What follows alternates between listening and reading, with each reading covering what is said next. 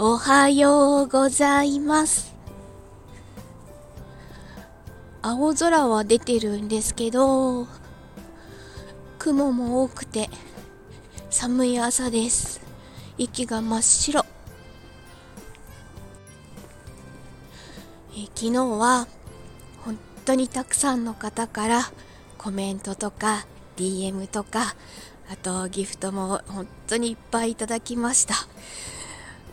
当に本当にありがとうございます。すごい嬉しかったです。まだ10日経っていないので、まあ、出勤はしているんですけどちゃんと感染予防をして過ごしているんです。で、まあ、家の中でもマスクを外さずに触ったところは消毒しながら暮らしてるんですけど、まあ、ほぼほぼ部屋の中でご飯も別に作って自分の部屋の中でご飯を食べて他の人ともほぼほぼ会話をせずに暮らしています。そんな誕生日でした。なのですごい皆さんの温かい声がすごい嬉しかったです。ありがとうございます。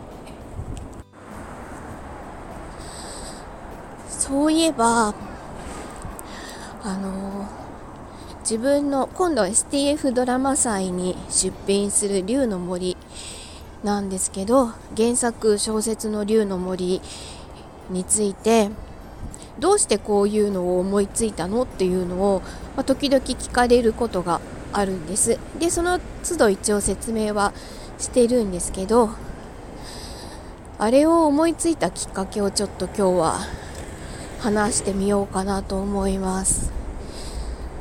あの竜の森って読まれた方はわかると思うんですけど現実世界と夢の世界を行ったり来たりします。お話が行ったり来たりします。でどうしてそれを思いついたかというと本当にこう小さい頃から繰り返し繰り返し見ていた夢がありましてあの主人公のように同じ夢を見続けていました。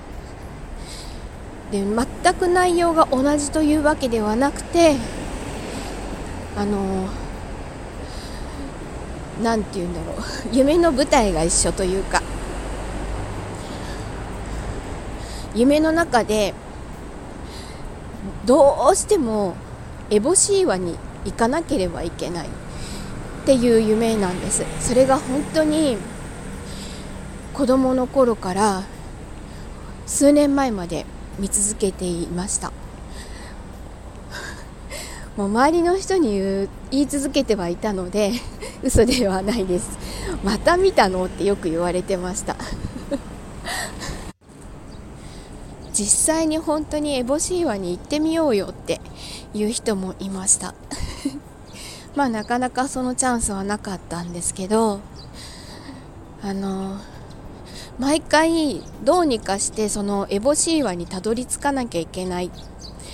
たどり着くにはどうしたらいいんだろうって言っていろんなところに行ってあの調べる調べてるんです。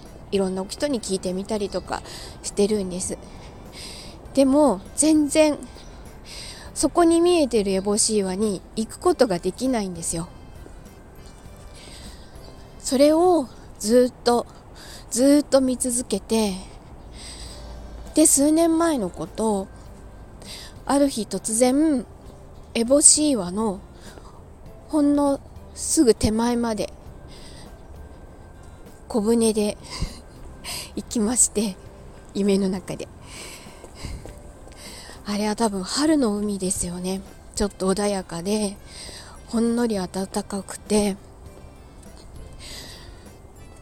でもうそこに岩礁が見えるのでボートから降りてボート？船から降りて烏帽子岩に上陸することができたわけです。夢の中でね。であの烏帽子岩って茅ヶ崎の茅ヶ崎の海にあるあの4キロ四方ぐらいあるのかな？そんなにないのかな？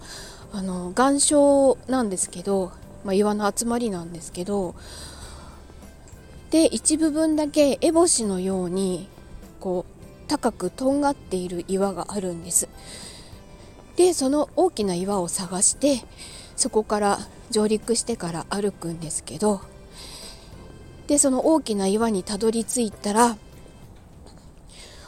あの岩の岩肌に掘った祠のようなものを見つけてそれを見つけたらああやっと来れたやっとたどり着けたって言ってしばらしばらくそこをずっと眺めてものすごく安心した感じでずっと眺めていたら目が覚めて。それから二度とそのエボシーワに行かなきゃいけないっていう夢を見なくなりました。あれは一体何だったんでしょうね。うーん。まあもともとあの辺りの出身ではあるので三浦の方から茅ヶ崎にかけての出身ではあるので何らかの何らかの因果があったのかもしれないですね。なんかそんな話でした。それをそれをもとに書いたのが龍の森です。なんか龍の森以外にももうちょっと書けそうな気がしてきました。別のネタでね。あのー、本当に夢の中に出てきた海とか空気感とか温度とかをすごい今でも覚えてます。もちろんカラフルだし。カラフルというかあの海独特の海の景色独特の色をしてました。